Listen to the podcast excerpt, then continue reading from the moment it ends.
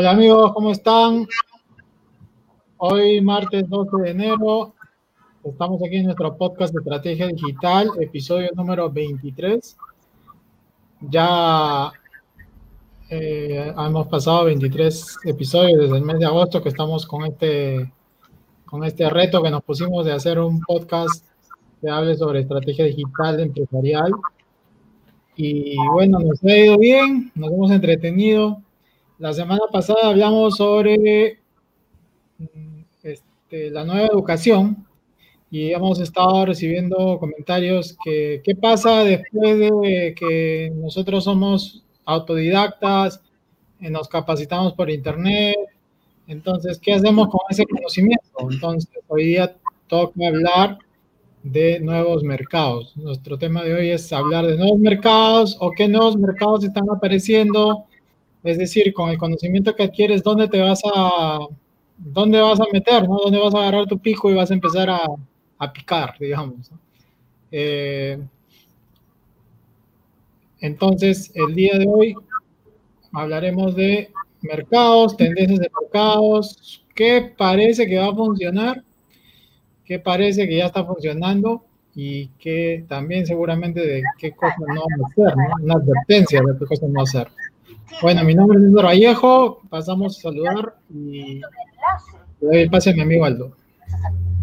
Gracias, muy buenos días o buenas tardes, buenas noches y bienvenidos a nuestro podcast de Estrategia Digital. Efectivamente, nos pusimos el reto de hacer el podcast y llevamos 23 episodios y hoy tenemos un tema muy interesante porque a raíz de la pandemia se han abierto nuevas oportunidades de hacer negocio y de eso vamos a hablar el día de hoy.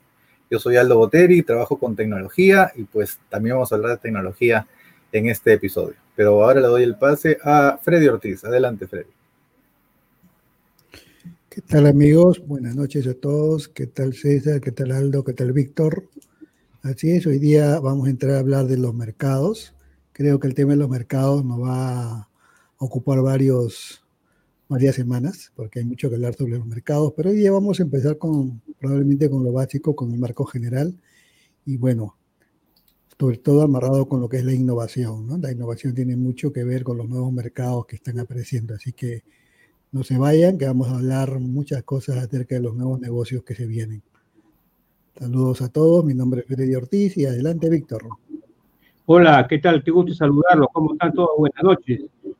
Yo soy Víctor Plaza y efectivamente vamos a hablar ahora de nuevos mercados. Le paso la voz a César Vallejo. Por favor. Gracias, Víctor.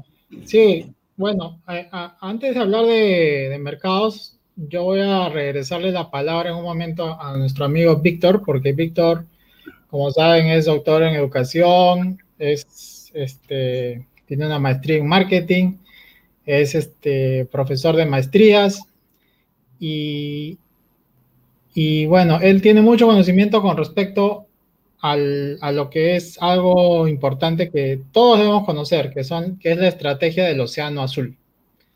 La estrategia del Océano Azul. Entonces, vamos a pedir a Víctor que nos aclare qué significa, por qué es importante en estos momentos y, digamos, un poco conceptualizar y cómo implementar, ¿no? Acá le, doy el, le regreso la palabra entonces a nuestro amigo Víctor. Hola, sí, muchas gracias. Qué gusto saludarlos a todos. Buenas noches. Eh, bueno, muy, sumamente muy interesante, ¿no? Eh, lo, que sucede eh, es que hay, varios ingredientes, ¿no? un ingrediente es la irrupción de nuevos conceptos en el siglo XXI sobre modelo de negocio modelo de negocio. Después viene el tema de la estrategia de Océano Azul. Y después viene, después viene el tema de, lo que es este, eh, la pandemia. Después viene el tema de lo que son las organizaciones ágiles, ¿no? Entonces, este, y después viene el tema de lo que es design thinking. Entonces tenemos design thinking, organizaciones ágiles, tenemos este, estrategia Océano Azul, tenemos este, link, eh, eh, startup. Eh, sí, tenemos un montón de, ingredientes eh, para hablar sobre el tema de las nuevas estrategias de los nuevos mercados. Y yo sigo, yo sigo incidiendo en que un mercado no es una persona o una institución que te compra a un precio determinado, sino un mercado es un conjunto de actores y factores. Actores, actores y factores. Entonces, estos dos actores y factores se mueve, el mercado se mueve entre los actores y los factores. Actores, las personas, los clientes, la iglesia, las instituciones, el gobierno de turno, no el Estado, porque el Estado no se debe decir Estado, sino gobierno de turno, ¿no? El gobierno de turno que está en el Estado. Eh, por ejemplo, eh, la característica de migración que hay entre eh, los pobladores de las naciones menos favorecidas o, peor gobernadas, ¿no? y por el otro lado tenemos pero factores, factores, factores relacionados a la competitividad, a la productividad, al capital, a, las herramientas, a, las, a las monedas digitales, ¿no? Entonces, observamos que hay un conjunto de, en el mercado, hay un conjunto de, ingredientes, un conjunto de ingredientes. Entonces, en la, en la estrategia de, Océano Azul, este, en, los nuevos mercados, eh, la idea era, quiero tocar el tema de la estrategia de Océano Azul, eh, porque vamos a decir, es la, nueva manera de, mirar una, una, forma de hacer negocios, ¿no? La forma de hacer negocios anteriormente era eh, de carácter vertical. Tú hacías tu plan estratégico, ¿no? Tu visión, tu análisis FODA, ¿no es cierto? Fortalezas, oportunidades, debilidades y amenazas, ¿no? Y de ahí formulaba tu estrategia en base a, en base a modelos de negocio de, de en esa época de Michael Porter, ¿no? Entonces, tú tenías pues estrategias ofensivas, estrategias defensivas, tenías este, estrategias este, de liderazgo en costo, tenías estrategia de diferenciación, tenías enfoque en costos, enfoque en diferenciación, ¿no? Entonces, y los bancos te prestaban dinero en base a tu estructura, a tu plan de negocios. Pero ya a partir de los últimos años del, siglo, del siglo XX, ¿no? Y ya entrando al siglo XXI, eh, los modelos de negocio empiezan a cambiar. Empiezan a cambiar porque aparece, aparece Osterwalder en el 2011. Yo tuve la oportunidad de conocer el primer trabajo de Osterwalder en el 2012 porque participé en un trabajo con la Universidad Nacional de Ingeniería, eh, en lo que la idea era con varias universidades del mundo, cuáles eran las mejores prácticas en el transporte de mercadería cuál era la capital en la que había las mejores prácticas de transporte de mercadería. Y ahí, ahí conocía este, el modelo estratégico de Canvas, que por supuesto en mi país no lo conocía nadie, estamos hablando de 2012, ¿no? Estamos en, el 2021. Entonces, este, y, y, todos seguían el, el esquema tan, tan, tan, tan, tan, tan, visión, misión, foda, fortalezas, oportunidades. Pero, este, eh, ¿qué, ¿qué, sucede? El mundo, el mundo sigue girando y viene la pandemia y, sucede que las organizaciones, eh, ya el concepto de organizaciones inteligentes, que había sido acuñado en el siglo pasado por, este, eh, por, un, profesor de, la Universidad de Harvard, Peter Senge. Peter Senge, ¿no? Entonces, él creó el, concepto de las organizaciones inteligentes que aprenden a aprender. Ya, ya empieza, empieza a moverse el tablero y eh, eh, sucede que con la pandemia eh, se presentan unas variaciones en la oferta y en la demanda. O sea, hay variaciones en la oferta y en la demanda. Entonces, estas variaciones en la oferta y la demanda que tenían una característica en el mercado, que se movían de acuerdo, de acuerdo pues, a las necesidades del mercado, se alteran. Se alteran. Entonces, y se alteran los, los actores y se alteran los factores. Los factores porque las instituciones financieras empiezan a ver qué hacemos si no nos pagan. Y los actores se alteran porque tienen que estar guardados en su casa o simplemente tú en tu negocio estaba cerrado y no podías cumplir tu de caja. Entonces, eh, ya, ya antes de eso, ya, ya, ya, el, ah, ya estaba en vigencia lo que es el delivery, ya antes de eso. Ya las plataformas, en realidad, toman la iniciativa. Las plataformas toman la iniciativa. Entonces, las plataformas son las que establecen las, las, plataformas y las startups toman la iniciativa en relación a lo que es este, los negocios, porque manejan en realidad, manejan el, ambiente digital. Entonces los, los, los, bancos, los bancos se encuentran con la, con la fintech, ¿no? Que son, que son plataformas que pueden asignarle dinero a los, a los, a los, clientes y no necesitar los bancos. O sea, entonces hay, hay toda una variación en el tema de la liquidez eh, en el mercado.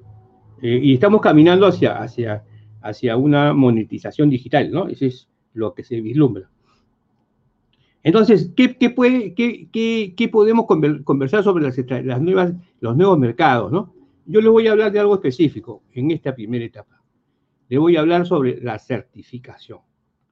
Eh, sucede que en el ámbito educativo, las, las organizaciones este, universitarias están sufriendo en realidad una serie de, situaciones especiales, porque hay retiro de los universitarios, eh, hay retiro porque en algunos casos muchos tenían que pagar la universidad con sus trabajos fuera de la universidad o sus padres lo ayudaban. Entonces, las personas se están retirando de la universidad o la universidad ya no le soluciona su problema en, lo, que es, en lo que vamos a decir, la referencia para que lo contraten.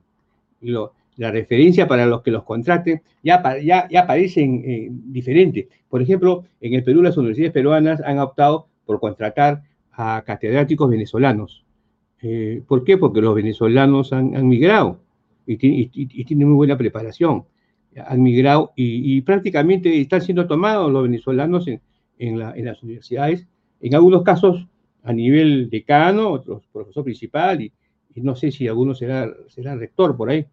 Entonces, vemos de que, vemos de que en los nuevos mercados, en eh, eh, la, parte educativa se está alterando. Pero en este caso, voy a hablar de, una nueva, de una nueva este, vamos a decir, una nueva característica en, los mercados, eh, que me refiero a la certificación.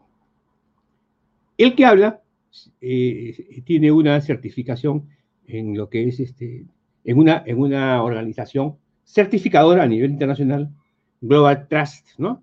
Sobre lo que es este, eh, la experiencia del usuario, ¿no? ¿Qué es lo que ha hecho el que habla? El que habla ha estudiado, ha dado su examen y creo que Aldo se ha inscrito ahí, me parece, también. He dado su examen, lo he pasado, porque también lo puede ser que no lo pase, ¿no? Entonces, eh, esa certificación para mí este, me sirvió mucho, porque en realidad ingresé al campo de lo que es el design thinking, design thinking, como me dice César, para que lo pronuncie bien, para que pueda ser aceptado, design thinking, ¿no? La experiencia del usuario. Entonces, este, ¿qué es lo que sucede? Normalmente eso no, no, hubiese sido así, hubiese sido de que yo voy a la universidad y, y sigo un diplomado en Design Thinking, ¿no? Correcto. Entonces, o en una de las, de las este, facultades de marketing me inscribía en un curso del Design Thinking, ¿no? Pero eh, la certificación, la certificación como un nuevo mercado de negocios, que es una de las cosas que sería bueno que las vean todos, ¿no? Es, es, es interesante porque cuando uno certifica a una persona, la certifica en base a una serie de indicadores y experiencias que la certificadora tiene. O sea, la certificadora tiene pues no solamente material, sino también tiene experiencia sobre, sobre lo, que, lo que está certificando.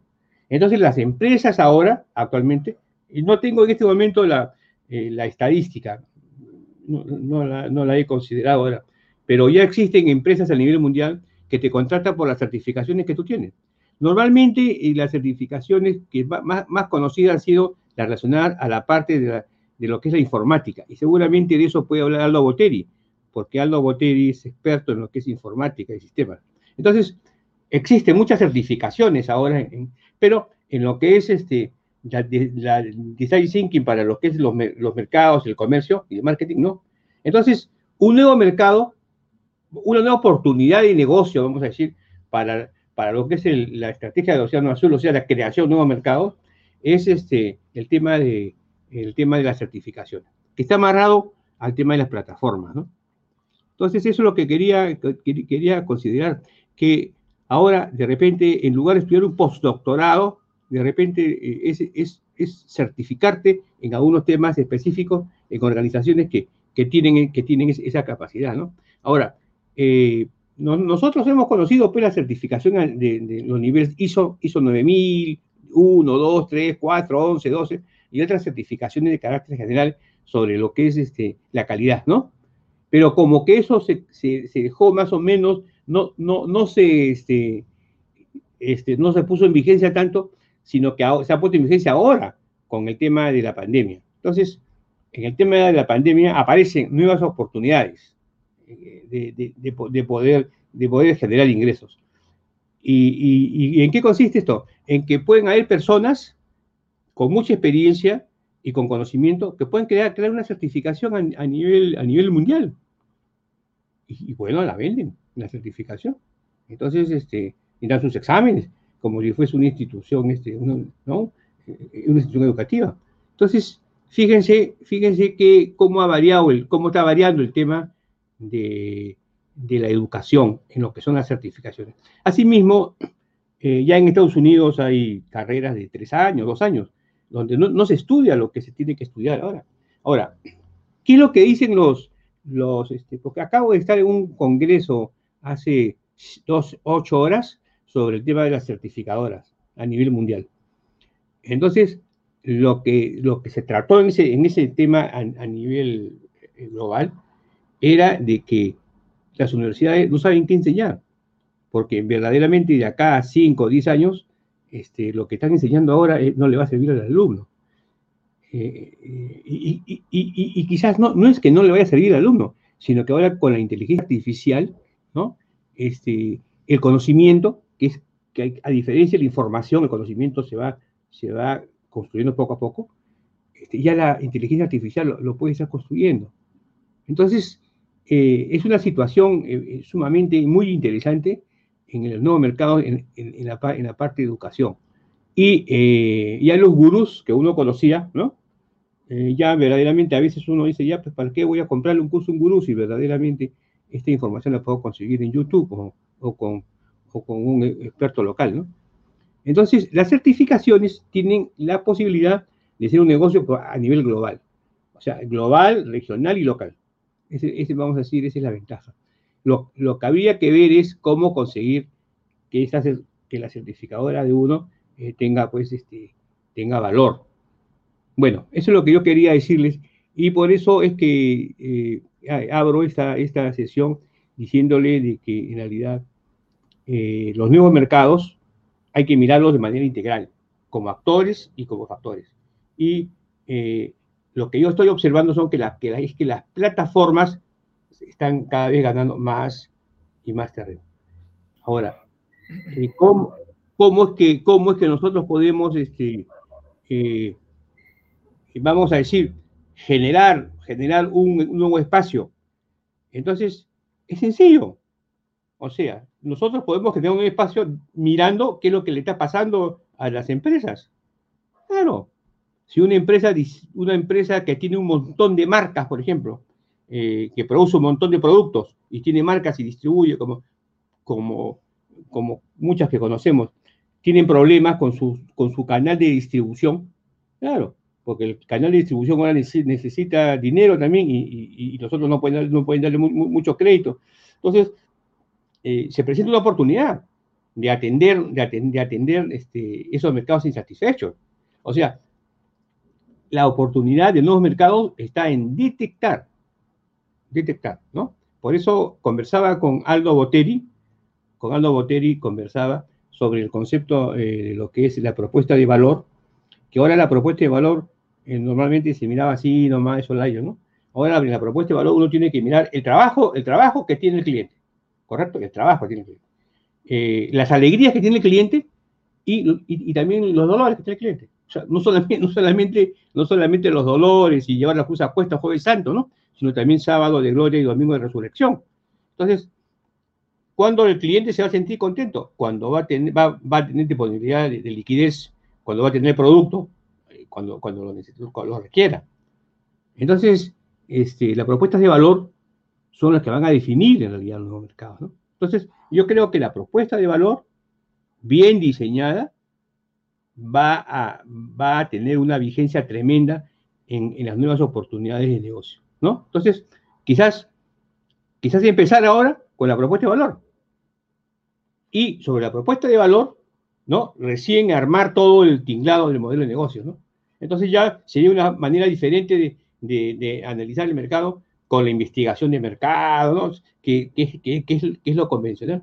Si no es, es enfocarse, enfocarse en el trabajo que tiene el cliente, en las alegrías y en, que la espera. Entonces, eh, es una nueva forma, es una nueva forma que ya está, que ya está este, dando vueltas. Y eso es lo que uno debe aprovechar, ¿no?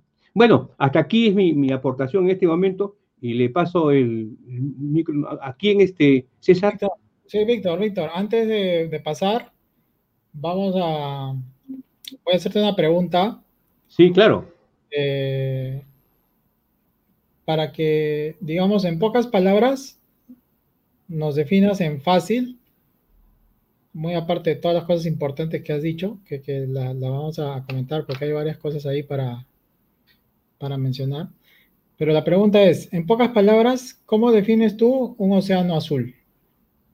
Ya, eh, fácil, eh, eh, sumamente sencillo. Cuando uno hace su negocio y quiere competir, el concepto que había anteriormente era que tú competías, ya sea, en, vamos, a, vamos a suponer de una manera geográfica, enfoque en costos o enfoque en diferenciación. Cuando, entonces tú te esforzabas en hacer tu, tener tu producto a un menor costo para tener un, precio que, que, le gane al competidor en precios, o sea, competir por precio. O diferenciación, tu, tu producto con un empaque adecuado, un, tiempo de vida útil adecuado, bien, bien señalizado, era la, diferenciación, ¿cierto? Pero en, el Océano Azul es una, es una cosa extraordinaria, porque tú pones un precio alto de diferenciación y un costo bajo. O sea, la estrategia de Océano Azul es el arte de detectar cómo colocar un producto a un precio diferenciado alto, que te dé buenos márgenes y que, que tu costo sea bajo. Ese, y para mí eso vamos a decir es la mejor definición de lo que es el océano azul, porque las empresas que usan esa estrategia en realidad son las que han cambiado el mercado. Entonces, el concepto de la disrupción, disrupción, normalmente se realiza sin cambiar, sin cambiar el mercado. O sea, tú lo haces en, cuando hablas de la disrupción, de acuerdo pues a los conceptos, ¿no? es encontrar un hueco donde, donde el competidor no, no, satisface los mercados, ¿no? Entonces, y ahí entras, ahí entras y pone condiciones. Pero no, hace, no, no, haces el, no haces el cambio. En la estrategia de zona azul, el mercado, tu mercado es diferente. O sea, la persona, la persona se comporta diferente. O sea, el ser humano que trabaja en una, que trabaja en una empresa, vamos a suponer, vamos a suponer que yo soy una persona que tiene un sueldo fijo, ¿correcto? y mis hijos van al colegio. ¿Estamos de acuerdo? Entonces, mis hijos van al colegio y mis hijos necesitan uniformes para el colegio. ¿Correcto? Vamos a suponer que el colegio se abre físicamente. Entonces, este, los uniformes uno puede comprarlos, el colegio los vende, los, compran en la tienda. Una, una estrategia de Océano Azul sería, por ejemplo, acercarse a la madre familia y decirle, señora, yo le tomo las medidas a su hijo de su uniforme, ¿correcto?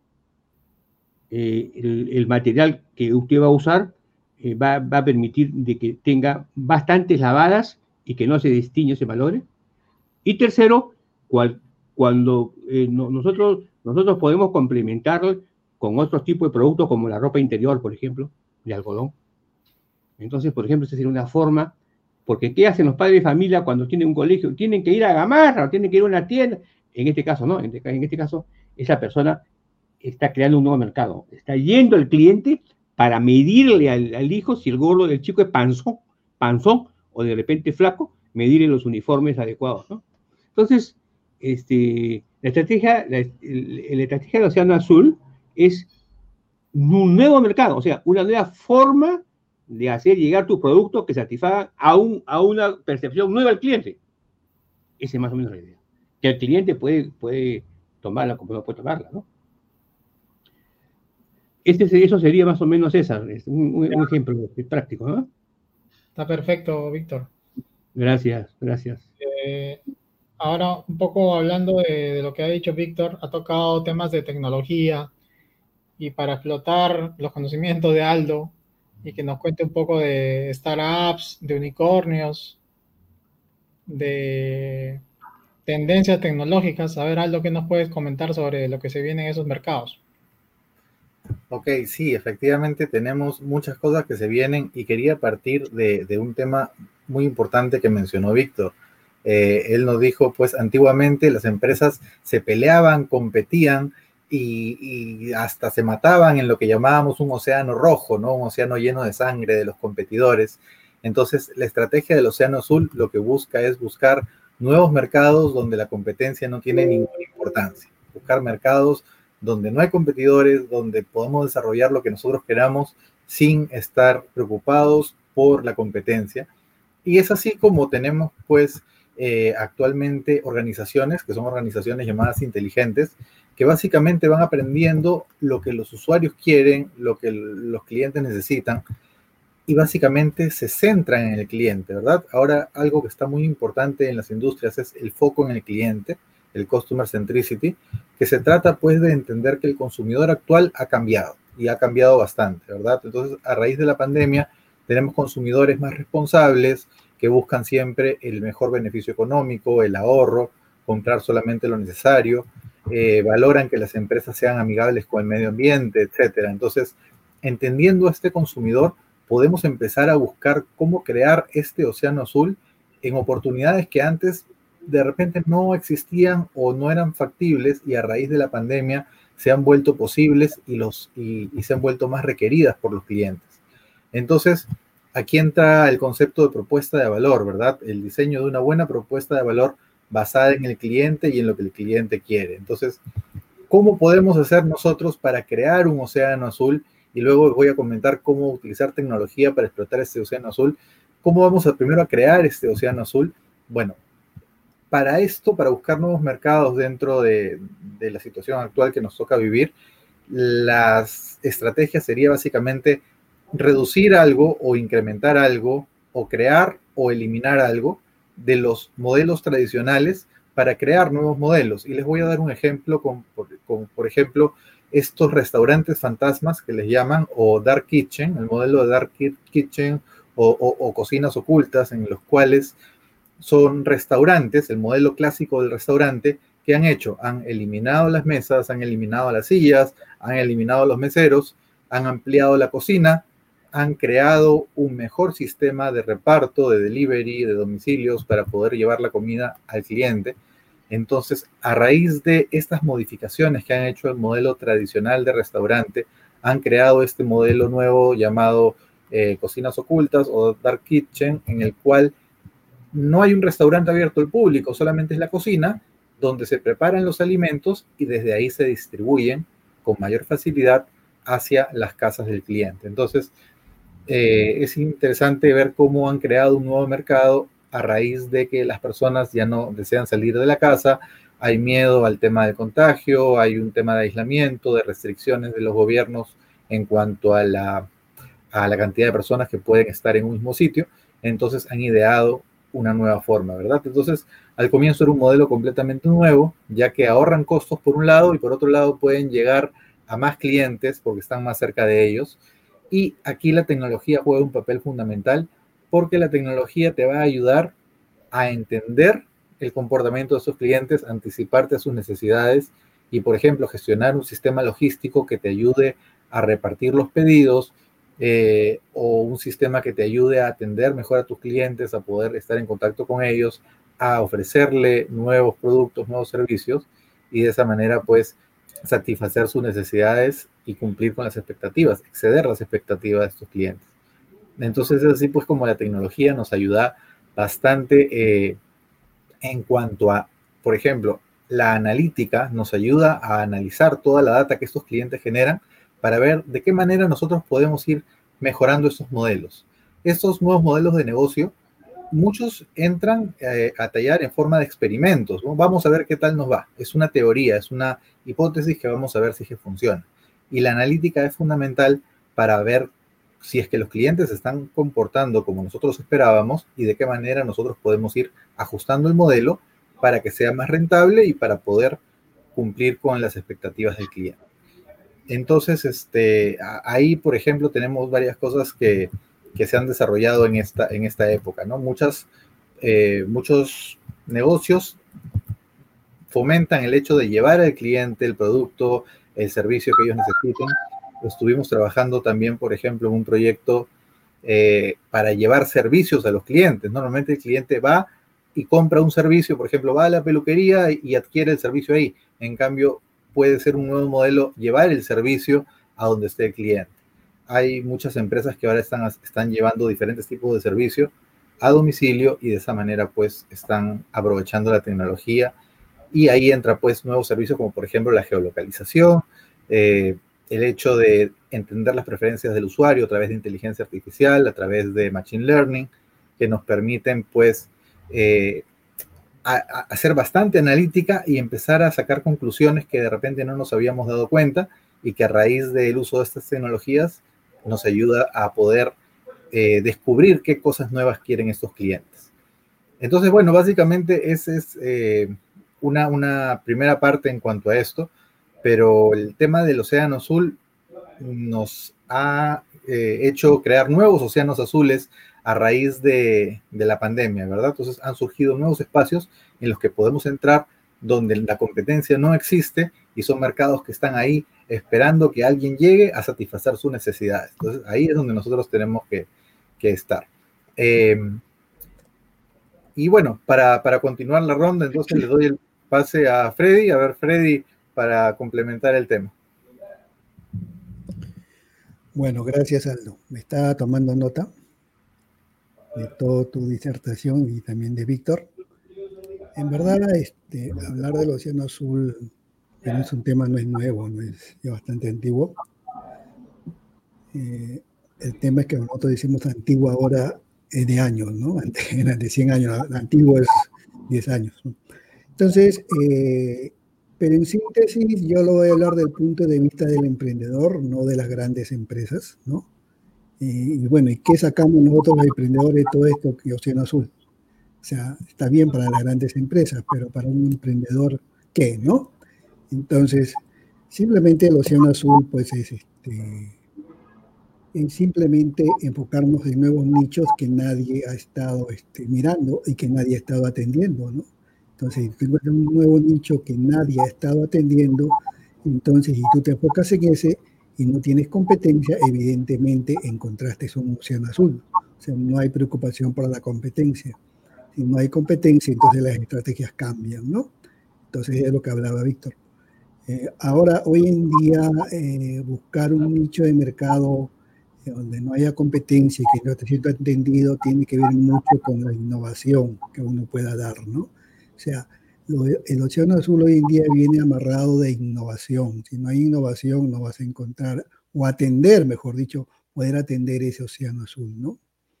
Hoy en día que vivimos una nueva sociedad en la cual prácticamente todos andamos medio perdidos, pero andamos medio perdidos porque se está creando una nueva sociedad, ¿no? A eso los, los por si acaso, los, los, los que vemos mucho el tema de tecnología le llamamos el dataísmo, ¿no? Así como surgió el capitalismo, ha surgido el dataísmo, ¿no? El capitalismo que los capitalistas liberales creen que el mercado es el Dios que va de manera mágica a como de mercado y no tenemos por qué intervenir, ¿no? Bastante liberales. El dataísmo es algo parecido, en la cual todos de alguna manera somos partícipes de ese gran sistema, ¿no? De ese gran sistema que hoy día se llama, pues, regístrate, sube información y comparte. Simple, ¿no? El sistema es sencillo, ¿no? Y todos nosotros tenemos en nuestra mente el famoso regístrate, sube información y comparte. Ese es el dataísmo hoy en día, la nueva religión que se ha implantado y de cual todos, todos profesamos eso, sin querer creyendo, pero nosotros profesamos todo el dataísmo. ¿no? Es algo similar al capitalismo, pero hablamos del dataísmo, en la cual todos somos partícipes. Y a través de eso se han creado nuevos mercados y nueva infraestructura. Cada uno le pone un nombre que quiera, pero el dataísmo es la información, la gran cantidad de información que se ha creado y a través de la cual nos estamos moviendo, ¿no? Antiguamente los muchachos que hacían, escribían su diario, ¿no? ¿Y a quién escribe diario? ¿Para qué si ya tienen Facebook, tienen Instagram para subir todas las cosas que hacen todos los días, ¿no? Yo recuerdo que en los años 90 que fui a Japón y este, bueno, Japón era poderoso en el tema de las cámaras fotográficas porque todo el mundo hacía chistes o broma que los japoneses andaban por el mundo con su cámara en el cuello tomándole fotos a todo el mundo. Hoy en día nadie se burla de ellos porque todos nosotros somos peores que ellos, ¿no? estamos tomándole fotos a todo el mundo, nos damos fotos nosotros, todos los días compartimos, todos los días estamos desesperados buscando like. Entonces, ¿qué pasó? O sea, ¿por qué nos burlamos de los japoneses y hoy día nosotros estamos más adelantados que ellos en ese aspecto? ¿Por qué? Porque se ha creado una nueva sociedad que se llama dataísmo, ¿no? Sobre eso podríamos hablar mucho más adelante, ¿no? Pero eh, regresando al tema de, del Océano Azul para un emprendedor como nosotros, ¿cómo lo usamos? ¿no? Entonces, vamos a empezar algo con, con, la historia de lo que es el Internet Marketing. ¿no? El Internet Marketing cuando se inició, se inició con unos tipos de negocio que podrían catalogarse que también estaban explotando el Océano Azul. ¿no? Todos los que empezamos con marketing hace 7 o 8 años nos encontramos con un tipo de negocio que era el, el negocio de afiliados. El negocio de afiliados es una una manera de vender productos sin tener productos, ¿no? Entonces, ese proceso puede ser empleado día por cualquier negocio que tenga un negocio físico y puede convertirse ese negocio en un océano azul, ¿no? Porque va a emplear, va a, atender un nicho que no está siendo entendido con una, con una innovación, ¿no? Con una innovación que puede ser el producto de afiliado. Ahora, Luego apareció el dropshipping. ¿Qué es el dropshipping? El dropshipping simplemente es vender productos por internet. ¿Y, qué este, productos que tú no tienes y que ni siquiera vas a ver, pero lo vas a vender, ¿no? Usando las plataformas que hoy día existen como Amazon, por ejemplo. ¿no? Entonces, eh, ¿qué nicho estabas tú este, ayudando en ese momento? Había muchas personas en el mundo que, que o desconocían o no sabían o no querían hacerlo, pero se venden muchos productos. Las grandes empresas, las grandes distribuidoras venden productos y siempre han vendido productos por Internet. Me refiero a grandes distribuidoras situadas en China, sobre todo, ¿no? Que venden productos a bajo costo, pero muchos no saben, eh, muchos pueden entrar a su plataforma y comprar y traer y que le llegue el producto a su casa. Pero hace años o hace pocos años, años, un año, dos años, las personas, uno, tenían miedo comprar por Internet. Dos, no sabían o tenían miedo que el producto le vaya a llegar a su casa, ¿no? Entonces, hubo osados o personas que se dieron cuenta de ese tema y empezaron a crear páginas que se llamaban páginas de venta en la cual vendían productos de ese tipo. Las personas entraban, le tenían confianza a la persona o a la página web y compraban el producto y pagaban. Pero la persona que estaba ahí no tenía el producto. Cuando tú me pagabas, recién yo iba y le compraba al gran distribuidor el producto, ¿no? razonablemente a un producto a un costo de distribución menor. Y yo hacía que esta empresa distribuidora enviara el producto a la casa de la persona que me compró. Ese es el dropshipping, en la cual yo bajo ningún momento recibí el producto ni lo vi. Simplemente mi trabajo era hacer marketing. El marketing innovó ese proceso y creó un océano azul. Ahora, el dropshipping puede ser utilizado como herramienta por muchas empresas de manera innovadora, si ellos lo desearan y supieran aplicarlo, ¿no? Entonces, de esa manera vamos atendiendo nichos de mercado que están desatendidos, ¿no? A través de la innovación. Hoy en día, con la pandemia, se han abierto muchas más cosas, ¿no? Por ejemplo, el servicio de traducción, por ejemplo. Hay muchos traductores en, aquí en Lima, por ejemplo, pero muchos traductores que han tenido, tenían una manera de hacer el negocio si ellos saben cómo se usan las plataformas y le sacan provecho a las plataformas, pueden enfocarte en ciertos nichos de personas que necesitan traducción y como decía Víctor, de alto costo, ¿no? Tienen que darse cuenta qué nichos son y ofrecer sus servicios y probablemente también, como dijiste, tener una certificación que los respalde, ¿no? Porque las grandes empresas sí te van a pedir una certificación. Entonces, puedes enfocarte a través de las plataformas, dar servicios de traducción enfocados en un nicho que tú puedes escoger de alto valor. Entonces, puedes innovar tu negocio, tu servicio de traducción que tenía. Ahora las consultorías, por ejemplo, cada uno de nosotros puede que está aquí puede dar consultorías eh, basado en el conocimiento que tenemos y que podemos resolver ciertos problemas Solamente tenemos que descubrir qué empresas necesitan resolver estos problemas que nosotros conocemos y nos podemos convertir en consultores sentados en el escritorio de nuestra casa y con esta computadora de nuestra casa. Por eso serían nuevos nichos que puedes crear, ¿no? Entonces, de esa manera, eh, el emprendedor que está en Internet puede usar estos conceptos para ir creando nuevos tipos de negocios. Hoy día, con el tema del dataísmo que estoy hablando, se han abierto muchas, muchas cosas, pero eh, eso sí hay que estar consciente, que nosotros formamos parte del sistema, somos como si fuera un bit de todo el sistema. Entonces, tú, tú cómo le sacas provecho a toda esa nueva plataforma que le expliqué que, que está formada por tres palabras, ¿no? Suscríbete, sube información y comparte. Nada más, es sencillo, tres pasos. Basado en esos tres pasos, si tú lo entiendes bien y usando la innovación, con tu conocimiento que tienes, puedes atender mercados que ahorita están desatendidos y crearte tu propio este, océano azul. ¿no? Entonces, de esa manera podemos nosotros este, aplicar estos conceptos del cual estamos hablando. Bueno, en la segunda rueda voy a hablar de otros tipos de negocios como para, para explicar de qué se tratan y a ver si ustedes le pueden sacar provecho. ¿no? Sí, adelante, César.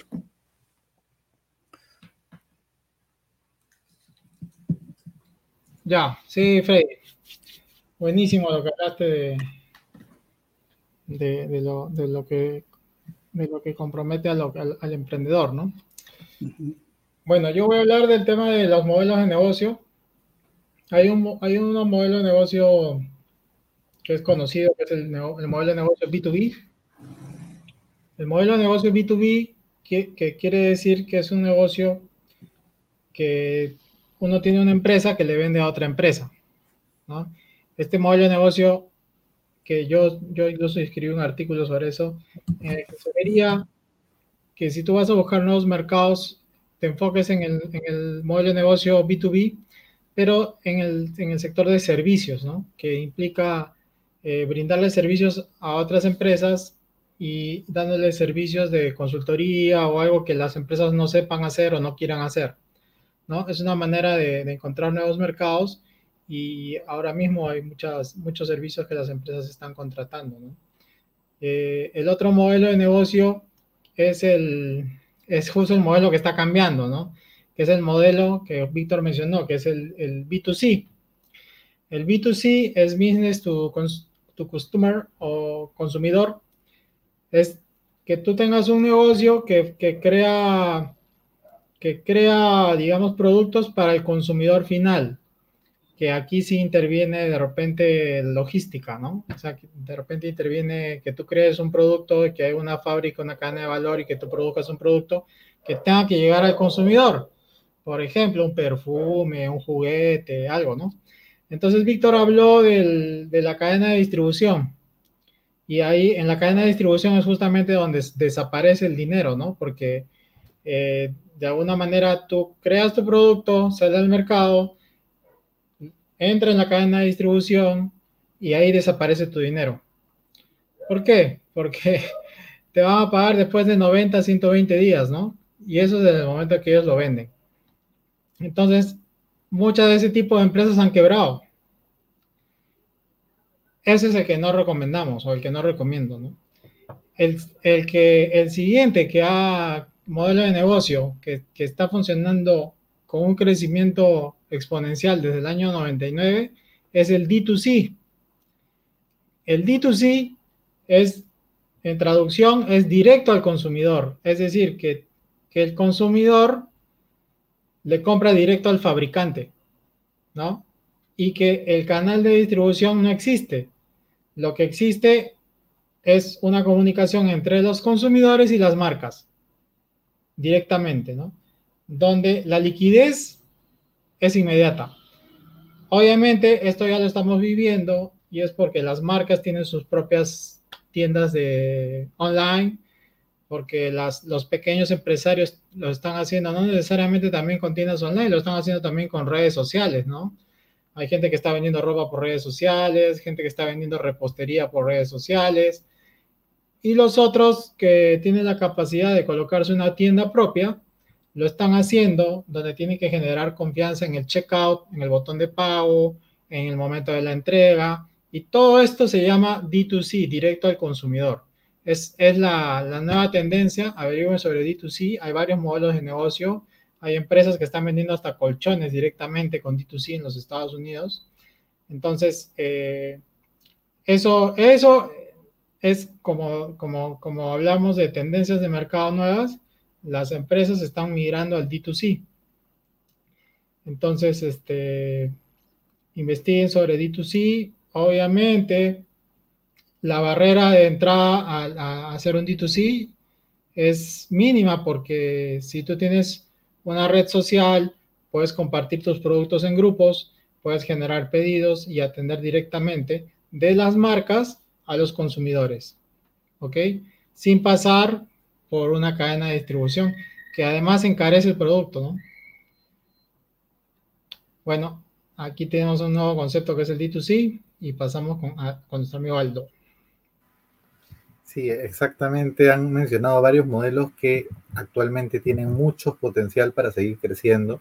Y por ejemplo, eh, Freddy nos hablaba del dropshipping, también es un modelo muy interesante. Yo les comentaba del Dark Kitchen. Y son modelos pues que utilizan tecnología, pero que tienen también una parte eh, tangible, ¿verdad? Pero entrando un poco más hacia el lado de la tecnología, existen aplicaciones que están surgiendo como forma de grandes emprendimientos basados en tecnología y que están orientados a diferentes sectores, a, sectores específicos.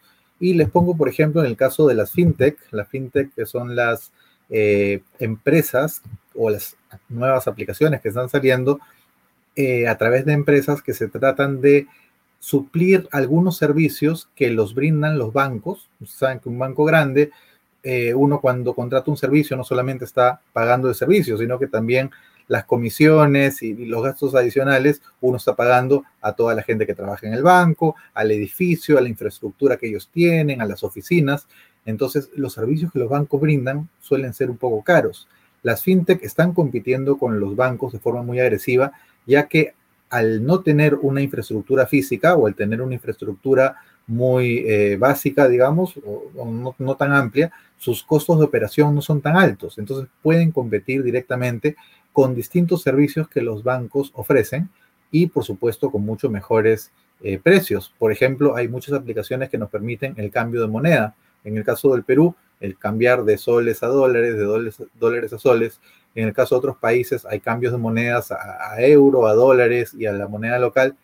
Entonces, esas, estas empresas nos brindan a través de aplicaciones la posibilidad de realizar eh, transacciones que antes eran pues exclusivas de los bancos. Y no solamente cambio de monedas, que es lo más básico, sino también, por ejemplo, solicitar préstamos, abrir cuentas de ahorros y hasta incluso tener tarjetas de crédito que no son tangibles, tarjetas de crédito que son completamente digitales, en las cuales en la aplicación sale la foto de la tarjeta con el número de tarjeta de crédito asociada a una cuenta digital pero que yo puedo usarla para comprar en Internet, por ejemplo, sin necesidad de tener la tarjeta física. Y esta, este servicio es provisto por una fintech eh, que se especializa pues en brindar estos servicios de tarjeta de crédito.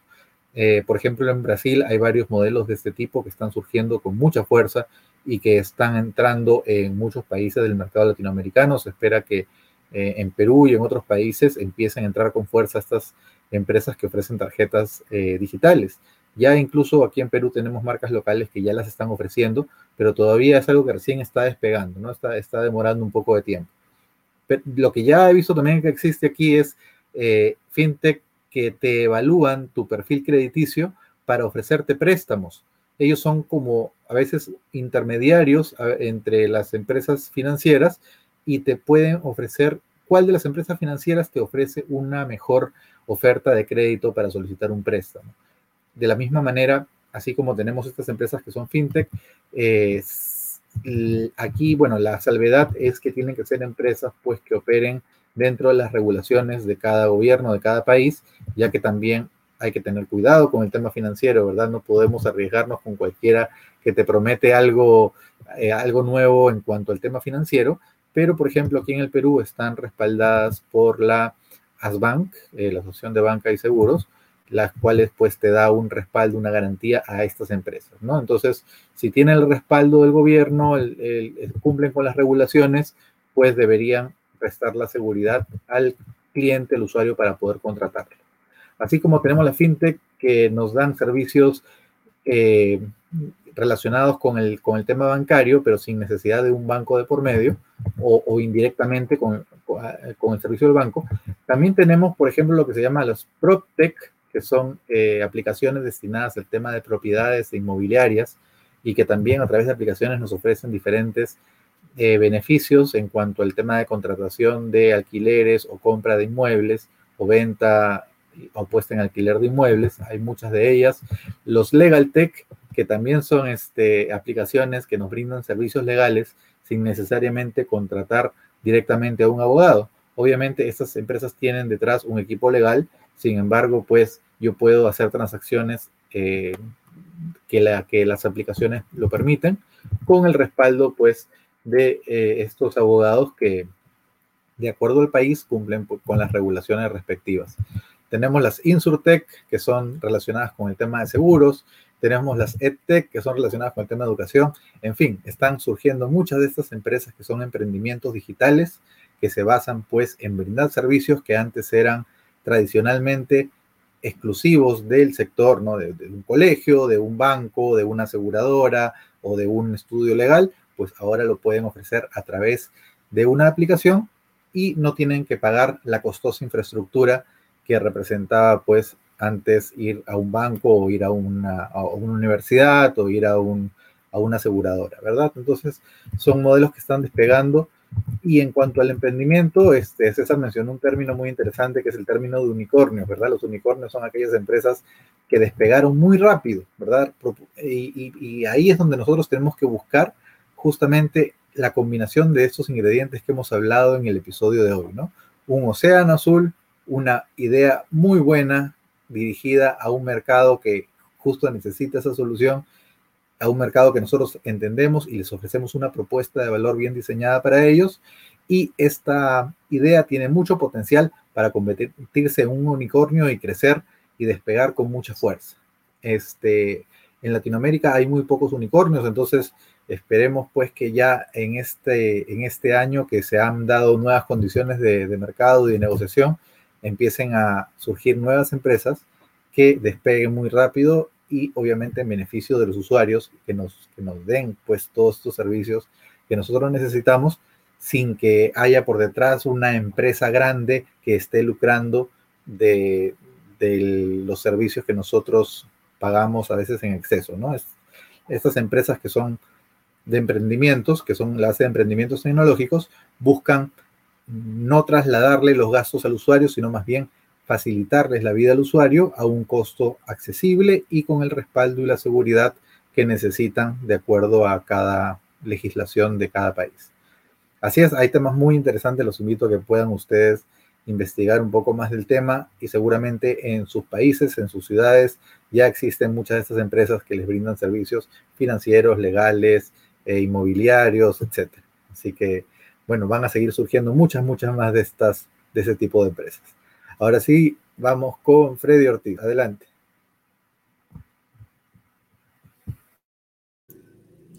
Bueno, así es, Aldo. Esperemos que haya mucho unicornio, ¿no? Próximamente. Bueno, eh, voy a seguir hablando del tema de los emprendedores. Hoy en día, desde el punto de vista se puede decir tecnológico, la Tierra es plana, porque las, herramientas tecnológicas se han democratizado, ¿no? Están tanto para las grandes empresas como para un emprendedor, lo tiene a la mano, ¿no? Entonces, por ese aspecto, como que los temas se han aplanado un poco. Quizás las grandes empresas tienen una gran ventaja que es el tema de organizaciones inteligentes, lo que no lo tiene un emprendedor, por eso los emprendedores forman comunidades aparte, ¿no? No como empresas, sino en forma de comunidades en la cual puedan compartir sus conocimientos y, y también transmitir la, sus conocimientos. ¿no? Entonces, hay un, eh, hay un tema interesante hoy en día porque yo sigo insistiendo en que vivimos, vivimos momentos turbulentos donde las teorías hoy en día como que a veces caen en el vacío porque cuando estamos en grandes cambios no se sabe todavía lo que va a pasar y qué es lo que va a predominar, ¿no? Por ejemplo, yo sé que cada uno de nosotros que está aquí sentado eh, trabaja para una empresa que está en el extranjero, de alguna u otra manera. Recibe dinero de empresas del extranjero, como si fuera tu sueldo, ¿no? Pero lamentablemente para el Estado eso no es un sueldo, eso de ahí es una remesa del exterior, ¿no?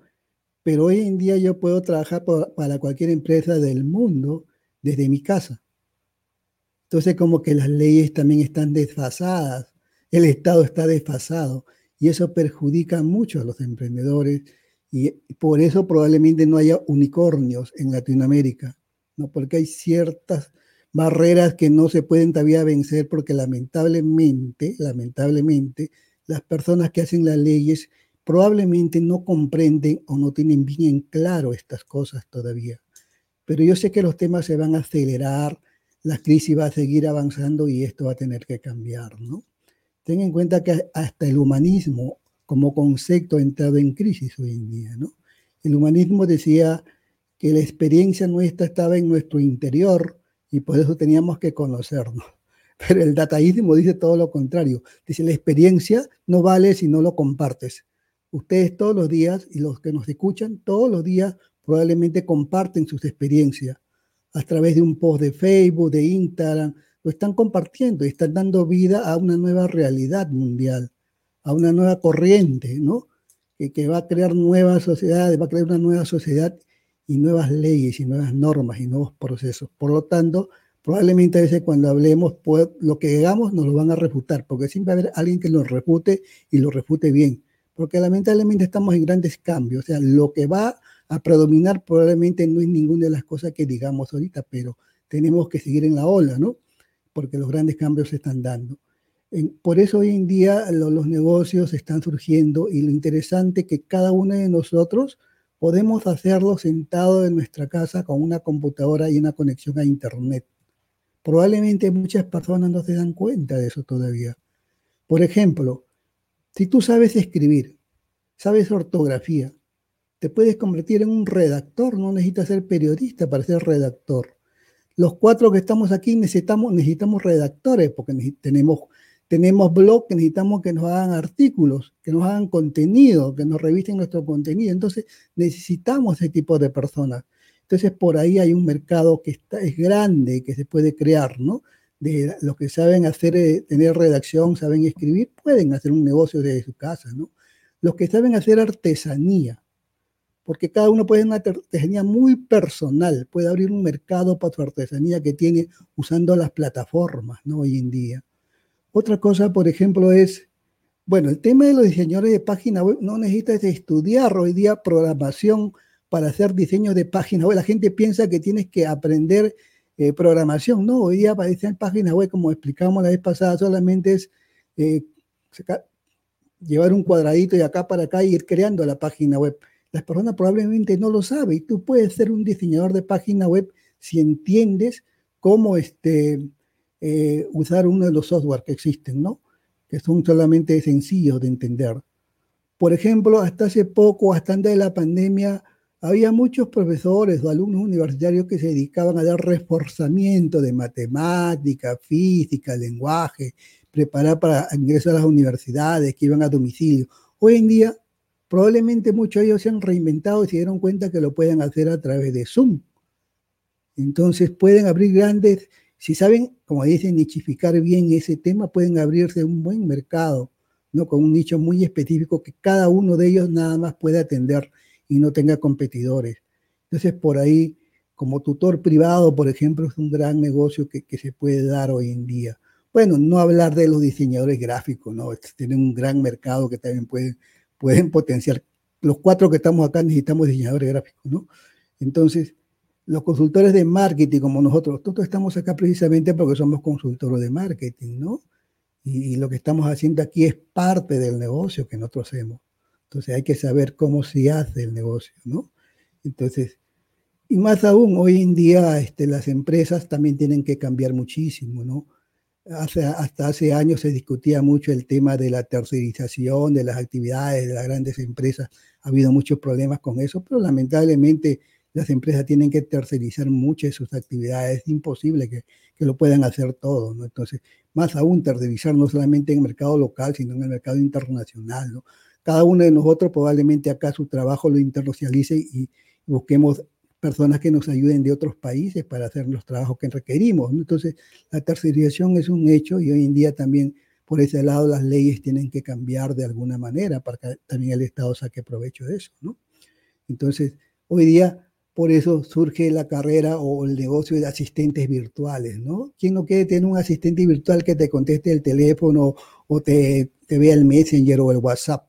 Entonces, es imposible, por ejemplo, que cada uno de nosotros veamos los WhatsApp todos los días que tenemos de los grupos. necesitamos gente, siempre estamos en el negocio, necesitamos un asistente, ¿no? un asistente virtual que nos vea ese tema. Entonces, por ahí hay unos grandes negocios que se están abriendo, y lo estoy diciendo así de manera genérica, lanzándolo para que los que nos escuchan tengan una idea de que cuando hablamos acá de, del tema que estamos hablando, no es solamente para las grandes empresas, es para cada uno de nosotros, ¿no? Si chapamos la idea y nos damos cuenta de qué es lo que podemos hacer y teniendo en cuenta que estamos viviendo la era del conocimiento, o sea, lo que nosotros sabemos vale y eso lo podemos explotar como negocio, cualquier cosa que sepamos, cualquier cosa que nosotros sabemos hacer bien y que nos gusta, lo podemos convertir en negocio, ¿no? Como yo digo al final, aunque sea un canal de YouTube, bueno, también es un negocio, ¿no? Si lo sabes hacer. Entonces, a veces tampoco nos enfoquemos tanto en el tema de los libros y las grandes empresas, o sea, ya eso como que ya está cambiando, o sea, olvídense de eso. Entonces, nosotros, yo siempre voy a defender al emprendedor, al emprendedor solitario, ¿no? Que, que, cómo aterrizamos todo ese concepto para que yo, estando en mi casa, de mi escritorio y con mi computadora y mi acceso a Internet, le saco provecho a esos conceptos, ¿no?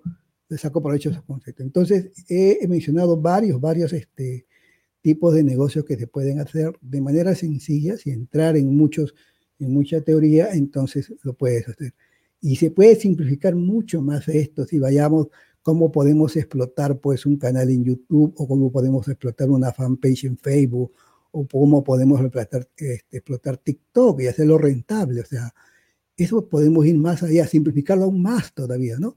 Pero de todas maneras eso queda ahí y sabemos que en las próximas semanas vamos a hablar ya más específicamente de muchos de estos negocios que hacemos los emprendedores, que hacemos nosotros o sabemos que lo hacen otros de manera exitosa, ¿no? Bueno, yo lo dejo ahí por ahora y bueno, buenas noches. Adelante, Víctor. Están todos muy interesantes lo que ha hablado este Freddy, ¿no? Y Aldo. Este, yo, yo voy a regresar al tema de los mercados. Eh, eh, uno, de los, uno de los, de los nuevos mercados, creo yo, creo, es el, de, la experiencia que uno tiene, ¿no? Vamos a suponer que yo tengo experiencia en... Hay, una, hay un restaurante que se llama La Lucha en el Perú. La Lucha es un restaurante de sándwiches, ¿no? Entonces, la franquicia, la franquicia es un, es un, es un nuevo mercado para los emprendedores también, como decía Freddy, ¿no? O sea, eh, uno puede crear una franquicia para, para, este, para, aquello, para aquellos negocios en los cuales, a ver, quiero explicar. Mi caso, por ejemplo, vamos a suponer que yo quiero este, ganar dinero eh, vendiendo mis libros, ¿no? Entonces, yo quiero ganar dinero vendiendo mis libros, pero yo digo, ganar dinero vendiendo mis libros, mejor, mejor este, hago un modelo de negocio de cómo puedo este, eh, hacer que las personas hagan su libro y puedan ganar dinero. Pero para esto, para esto hay que crear un modelo de negocios. Entonces, yo creo que la experiencia que tienen las personas en cada actividad puede resultar en un modelo de negocios. Y puede resultar en una franquicia. O sea, pasamos de nuestra actividad a crear un modelo de negocios. Y el modelo de negocio convertirlo en franquicia. Es como, es como la certificación, algo muy parecido, ¿no? Entonces, uno ya gana, por ejemplo, por, por, por como ganan la, la, las franquicias a los franquiciadores, ¿no? Uno ya gana por, por la parte operativa, cómo, cómo, cómo este, crear el... O sea, tú le vendes prácticamente know-how administrativo y know-how operativo. ¿Cuántos empleados debes tener? ¿Cuántas personas deben de manejar tu producto? ¿Cómo debe ser cómo debe ser la, característica de, venta del producto, ¿no? Entonces, eh, yo observo que los, que los este, gurús no han, hecho franquicia. O sea, ellos sacan sus cursos de venta y todo, pero no, y, uno lo que necesita es una franquicia en realidad. A uno tiene que decirle, mira, Víctor, si tú quieres este, eh, vender, no sé qué, vender, ¿qué, qué poder hacer?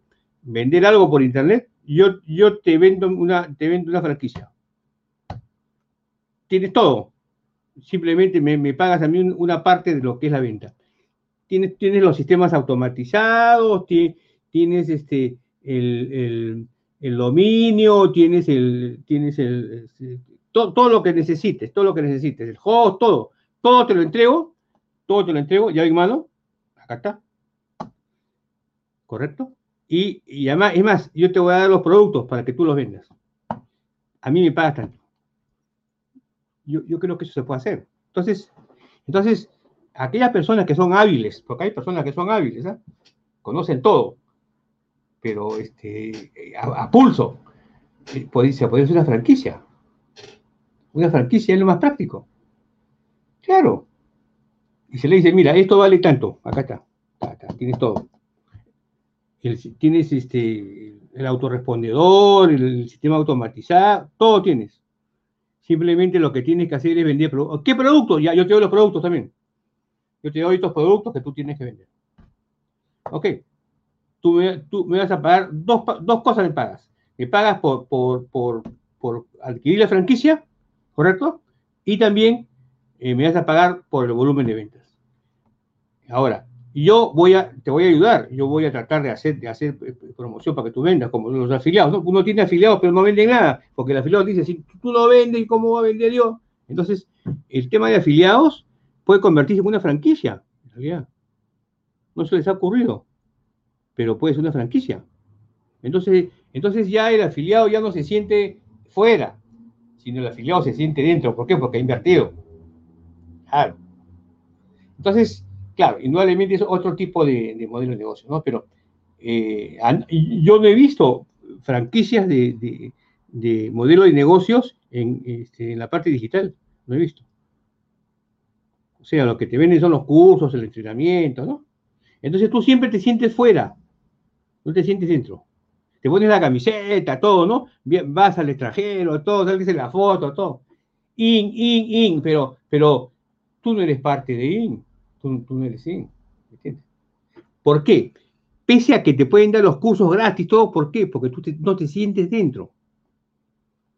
Miren qué interesante, ¿ah? Entonces, el concepto de franquicia en el ambiente digital no está. Ese es un nuevo mercado. Definitivamente. Claro. ¿Y por qué es un nuevo mercado? Porque la gente confía en ti, confía en el franquiciante. Pues. ¿Por qué? Porque el franquiciante conoce. Claro. Pero lo que el franquiciante está vendiendo es un know-how. Está vendiendo. Perfecto. Pero también eh, va a ganar por las ventas. Pero para que gane por las ventas, tiene que ayudar al franquiciador a que con las herramientas o con... Entonces, por ejemplo, eso sería, sería interesante. Y, yo, yo, observo que no se le ocurrió a nadie, pero yo creo que el ambiente digital podría ser un gol de media cancha. No sé qué piensan ustedes, de repente tienen una idea. César, ¿tú qué piensas sobre lo que yo estoy diciendo, mi propuesta? Sí, Víctor, pero estoy de acuerdo. Lo que pasa es que como hablamos también en algún episodio anterior, eh, sobre todo las personas que están ahorita en ese mercado de infoproducción son un poco solitarios, ¿no? claro. ellos, mismos primero tienen que crecer en equipo y, ser más sólidos para después abrir franquicias, ¿no? Que se puede abrir tranquilamente. Y es un mercado que se puede tomar, pero, pero lo que tú estás diciendo es como cuando alguien ya tiene el negocio, ¿no? Claro, Claro, yo, yo, yo, yo voy a alguien que ya tiene el negocio. O sea, a ver, hay gente que, y no solamente son infoproductos, pueden ser otro tipo de, mejor dicho, franquicia en el ambiente digital, este, César. Es, es, es, lo que yo observo que no, que no hay.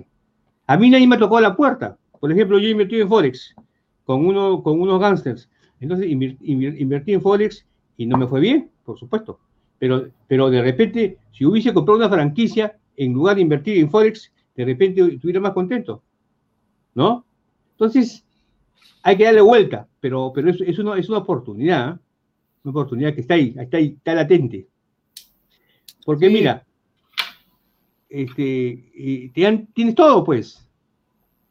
Claro, o sea, lo que, lo, que pasa es que el, el franquiciante y el franquiciador, ¿no? El, el, franquiciador es el, eh, perdón, es el que, el que te vende y el franquiciante es el que la compra. Pero de repente el franquiciante tiene otras habilidades que, no tiene franquiciador, pero, pero tiene otras habilidades. Entonces, eh, de repente el franquiciante lo que necesita es comprar una franquicia, ¿no? ¿Por qué? Porque lo que, tiene, que tendría que hacer el franquiciante es contratar a, un, a, alguien, contratar al otro. No, contrata a nadie. Él, él adquiere todo el sistema ya hecho. Y seguramente tendrá un ayudante o alguien más, ¿no? Pero no, no he observado eso. Qué raro, ¿no? Que hubiese sido lo más fácil. O sea, lo, que, lo que hay, Víctor, eh, hay licencias de derecho de uso y hay, digamos, sociedades temporales o sociedades regionales. Pero siempre que alguien se meta en eso, el consejo sería que se meta con, con un tema que esté por escrito, ¿no? Blanco y negro. Ah, claro, claro, un contrato, pues. Porque hay algunos que van verbal y esos hay que correrse de eso. No, no, no, tiene que ser en blanco y negro, un contrato una, una persona que tenga marca, pues, ¿no? Pero, si una persona tiene capital, cuando tiene capital y no saben qué hacer o no tienen experiencia empresarial, la franquicia es una opción. Hay otros chicos que se meten al multinivel también. En ambos casos, que tú no tengas dinero y no tengas muy claro cómo hacer el negocio, tienes esas opciones ahí. Está bien. Pero es que nos llamen, ¿no? O sino que se comuniquen con nosotros para ayudarles a invertirlo bien.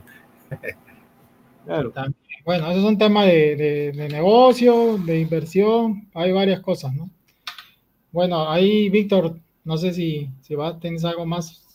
No, yo lo que quería era hablar sobre el tema de los, los franquiciantes y los, y los franquiciadores, porque si esto, eso existe en, en, en, otros, en otros, este, eh, vamos a otros mercados, en el, mundo digital no lo he observado, ¿te das cuenta? No lo he observado. O sea, no he observado eso, no, no. Eh, entonces, ¿qué es lo que sucede? Hay gente que copia los modelos, ¿no? Pero cuando copian los modelos, normalmente se quedan en el camino, pues, porque no, no son parte de la, del know-how, ¿no? Entonces, al no ser parte del know-how, eh, el, normalmente el franquiciador actualiza los sistemas. ¿Te das cuenta? Actualiza. O sea, a ti te compran, te pagan y te compran todo el sistema pero tú en el contrato tú le pones, en el caso se actualice, nosotros lo actualizamos, ¿no? Entonces el otro ya sabe. Y al otro le interesa porque lo que quiere es mayor información, ¿no? Ahora, en el, sector inmobiliario. El franquiciador podría ser, por ejemplo, para, ya sea para administración de, de, pets, ¿no? Podría ser, por ejemplo. También. O sea, ya, ya, nichos específicos, ¿no? En el sector inmobiliario hay esas franquicias que tú mencionas. Claro, hay eso, hay eso. En el sector inmobiliario hay eso. Mm. Sí. Bueno, eso es todo. Gracias. Ok. Bueno, yo les voy a contar una historia que, ya se la conté a ustedes, pero les voy a contar. El otro día vino a tocarme la puerta eh, una persona, ¿no? Que me dice, ¿sabes qué, César? Quiero, quiero que me hagas una app, una aplicación móvil, porque quiero, quiero competir con Uber. ¿No? Entonces, Mm, yo sé que en internet hay, está el, Uber clonado, o sea, yo puedo comprar la aplicación de Uber y ponerle mi marca y ya, eso existe. A mí me lo han ofrecido. O sea, ni siquiera tendría que programarlo porque yo he sido programador. ¿Ok? Y tengo empresa de software, se lo podría programar, se lo podría haber hecho. Pero lo que yo le dije es que le pregunté y le dije, ¿tú sabes que Uber lleva 10 años con estados financieros en negativo? y se fue para atrás, ¿no? Estaba diciendo que eso no, no, se lo podía creer, porque pensaba que Uber era una empresa que estaba ganando dinero cada año, ¿no? Pero lo real es que Uber presenta estados financieros en rojo, porque es una empresa que está en crecimiento mundial y cuando uno crece, ¿qué es lo que te pide crecimiento? Dinero, ¿sí o no? Entonces todo es reinversión, todo es reinversión, todo es reinversión y no hay utilidades.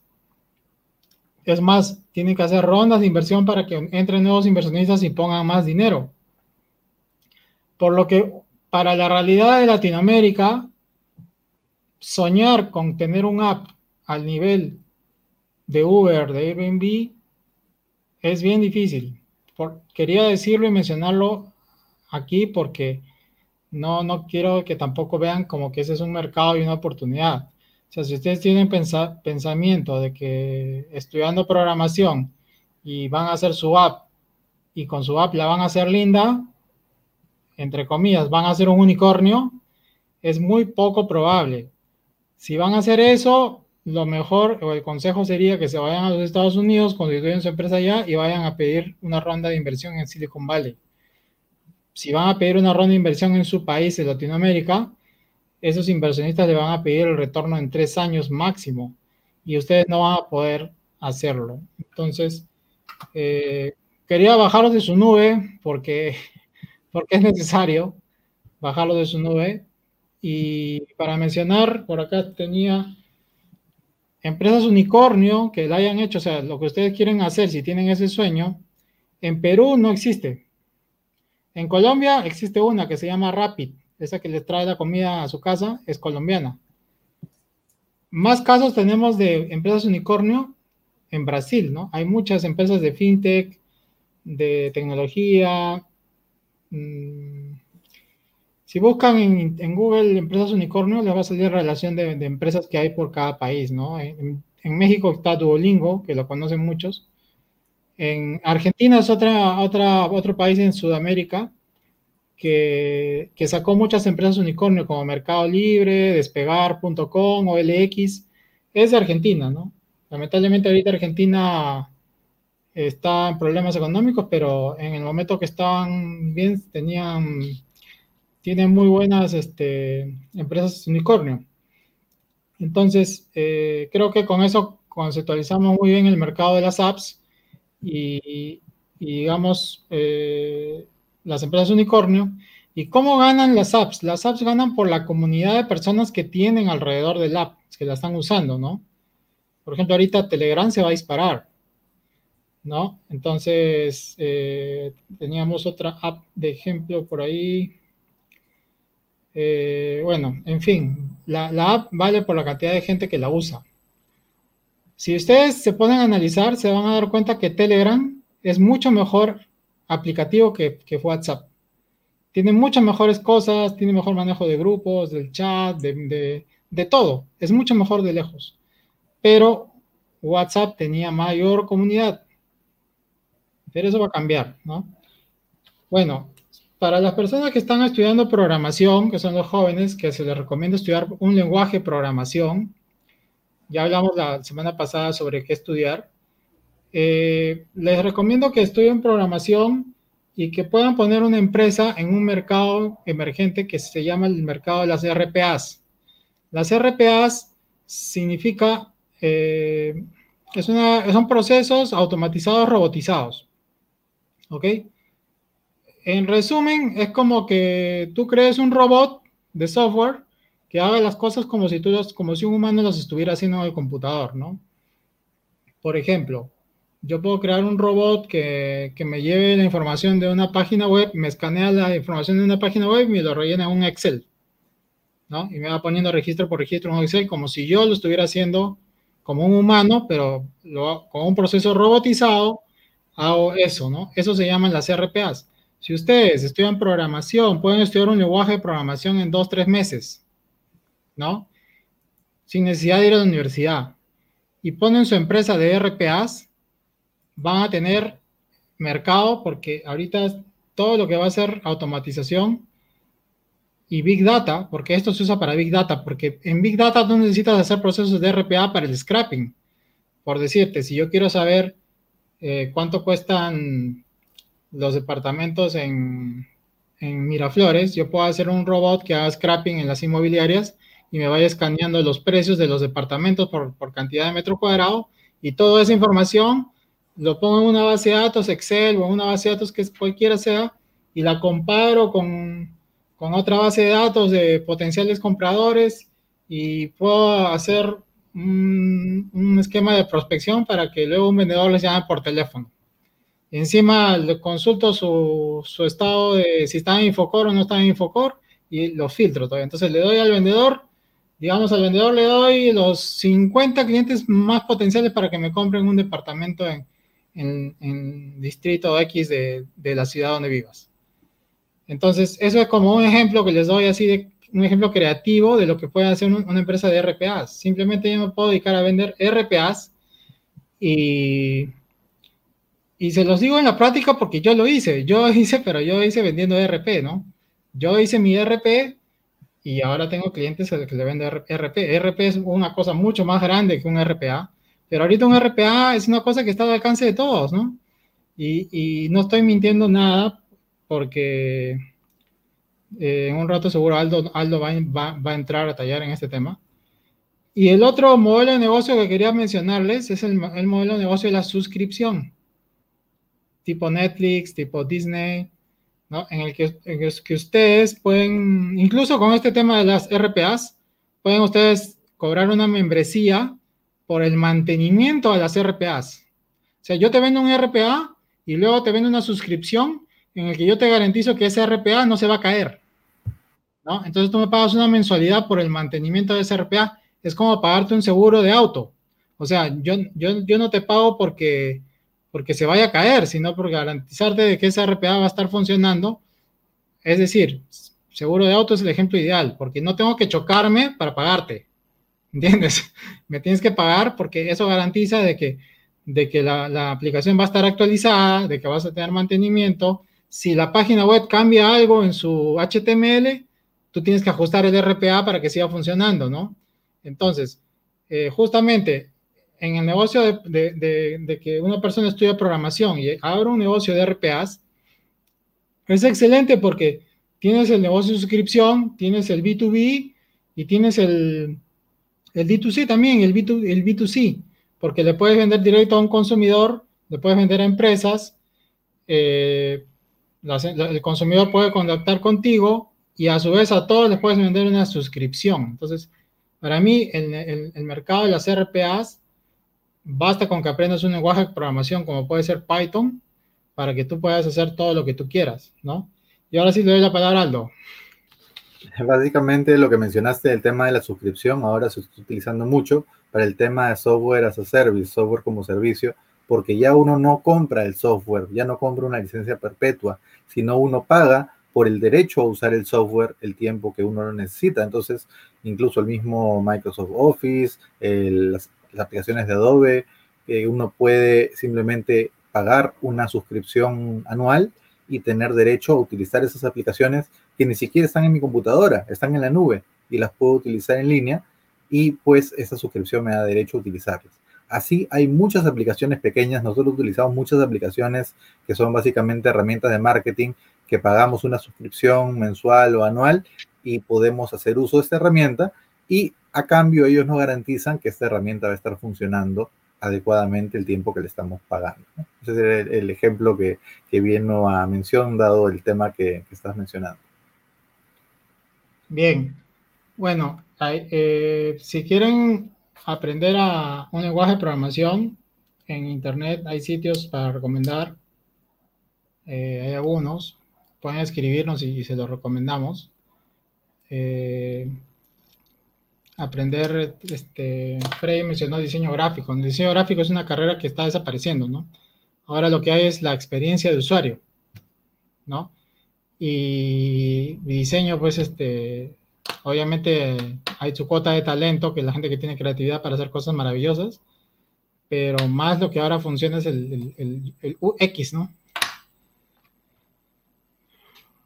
Bueno, ahora voy a, a mencionarles algo de la diferenciación. Yo escribí un artículo de diferenciación, que justo aquí lo tengo en mi, en mi blog de cesarvallejo.net.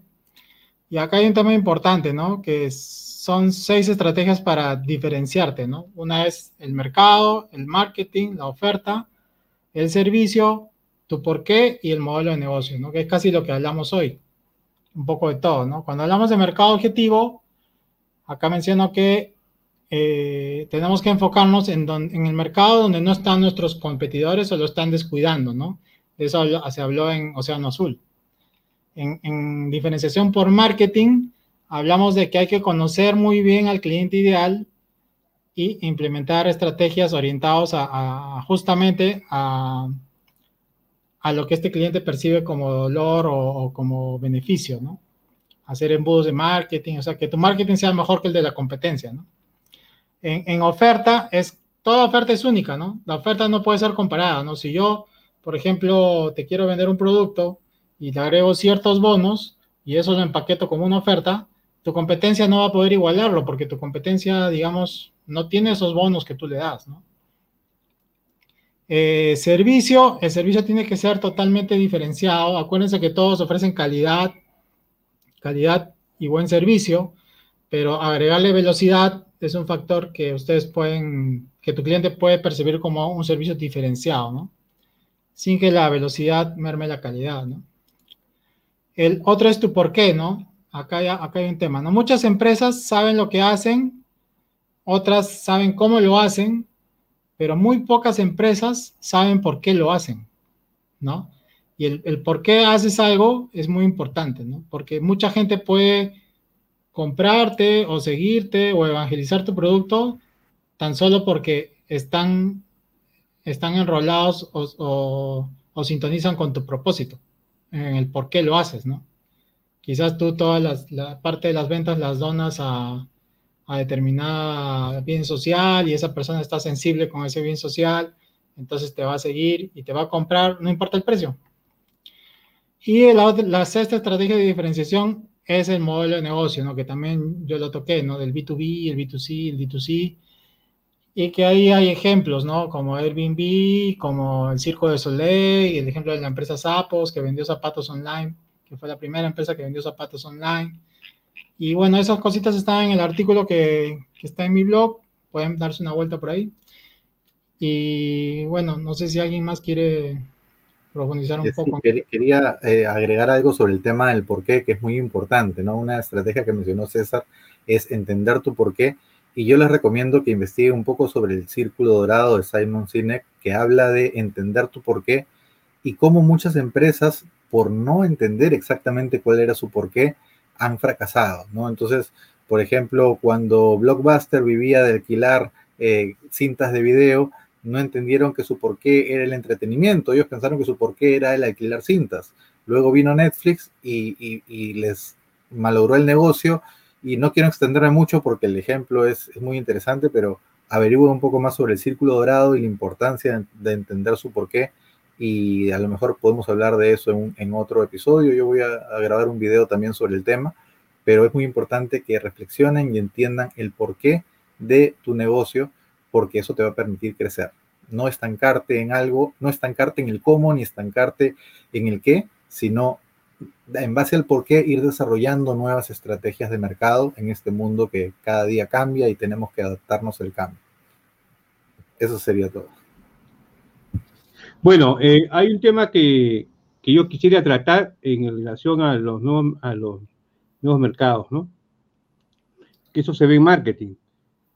Eh, pero veo que ya no, ya no, ya no, se está viendo en el marketing digital, ¿no? En el marketing, el, si, tú ves el, si tú pones el marketing como una esfera, tú tienes a los clientes, a los prospectos de clientes y a los no clientes, ¿no?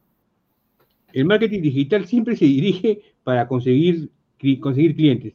No, no sabes si lo consigue de los antiguos clientes, de los prospectos, no le interesa, a él le interesa que entre una persona y le compre que es lo que nos interesa a todos, pero, pero eh, si uno analiza un poquito más profundamente, este, uno tiene pues la posibilidad de en realidad de conseguir clientes de los, de los no clientes, o sea, las personas que, no, te, no, no te compran a ti o que no están en el sector.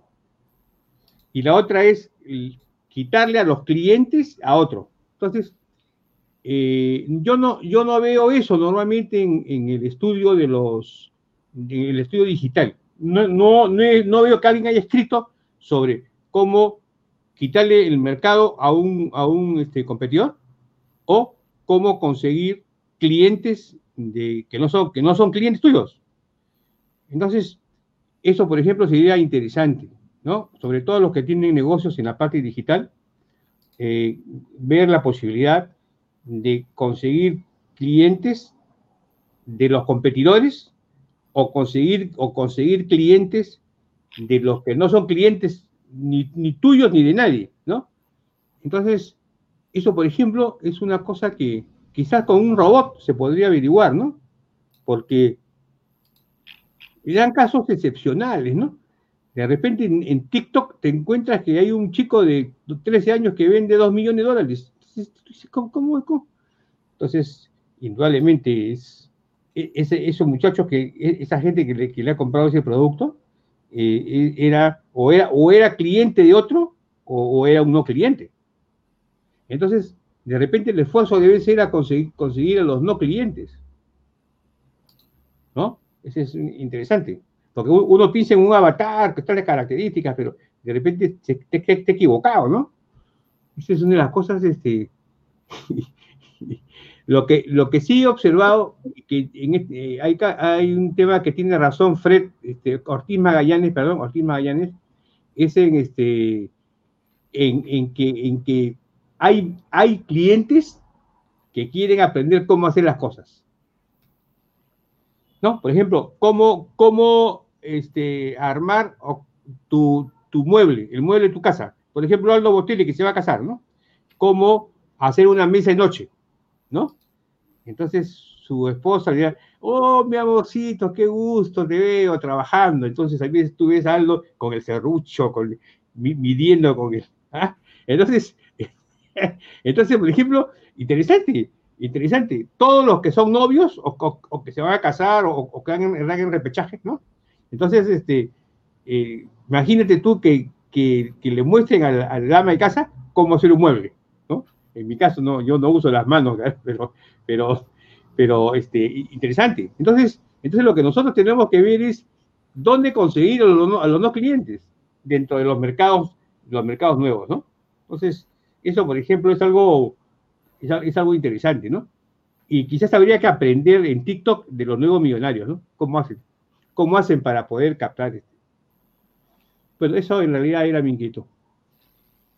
Sí, a veces se encuentran, se encuentran, con esos mercados hasta sin analizarlos, ¿no? Nosotros a veces analizamos, como en marketing decimos, ¿no? que debe haber un mercado que tenga mucha gente, que sea un mercado hambriento y que tenga capacidad adquisitiva. Pero de ahí a veces funciona, a veces no funciona, ¿no? Depende tu, qué tracción tiene tu oferta con, con ellos, ¿no? Pero sí. Así es y también con, como dices, el, marketing de espiral, ¿no? Porque ahorita, por ejemplo, Aldo es cliente para las, para las empresas que están vendiendo eh, servicios de bodas, ¿no? Servicios de bodas, catering, pero una vez que Aldo se case, ya va a pasar a, a lo que es servicio de, de lactancia o lo que es juguetes, muebles, ¿no? Y Aldo va a ser el ejemplos se han conseguido. ¿eh? Víctor, estás hablando, pero estás en off. Tu, tu micrófono, Víctor, tu micrófono. No te estamos escuchando, Víctor. que te da consejos. La cuna, la cuna de qué color, celeste, si es hombre. Claro, ya una vez que el espiral del matrimonio ya vienen, son otras necesidades, ¿no? Y lo que pasa es que si tú tienes un negocio de bodas, ahí, ahí muere tu cliente, ¿no? Tienes que ir a buscar otros. no, pero, puedes continuar, pues. Fotografía.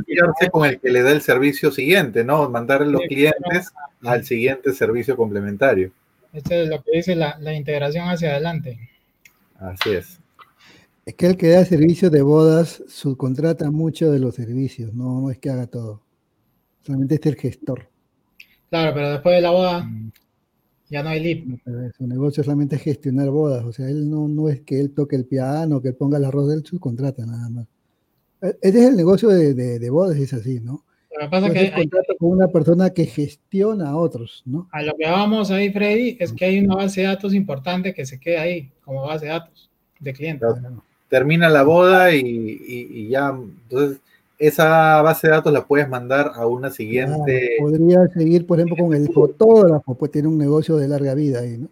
por ejemplo, una, una, base, una base de datos que, que la pensé, pero no, no lo hice, fue este, en las parroquias va la gente para casarse y pone el nombre de la, del, contrayente, del, del, hombre, la mujer, y el correo, y todo. entonces tú ya tienes ya este, el nombre de los que están casados. Entonces, imagínate, tú teniendo el, teniendo el nombre, los que, los que se han casado, que están pues embelesados, ¿no? Ellos, para ellos, aleluya, aleluya, aleluya. Entonces les puedes vender pues de orquídeas, zapatos, este, todo puedes venderle. Ahí viene el RPA, pues, ¿no? Es un RPA que una vez que te saque la base de datos y lo mandes a, a un Google Sheet, una hoja de Excel de Google, y ya es la magia luego. Habría que hacerse amigo de los curas. Claro. De la parroquia. No, de la Creo- municipalidad, Ah, sí. ¿no? Que tienen ahí los registros Bueno, civiles. muchachos, Bueno, ponerle su billete ahí al, al, al, al administrador, ¿te ves ahí? La administradora, que normalmente son las, que son las amantes de los curas, la, la secretaria, que tiene 70 años y sigue ahí. nos hemos ido un poco, un poco del tema, creo. Ahí. Hay que Estamos cortar. ya, ya en, ya en la en hora, ¿verdad? Ya estamos en hora, entonces nos despedimos.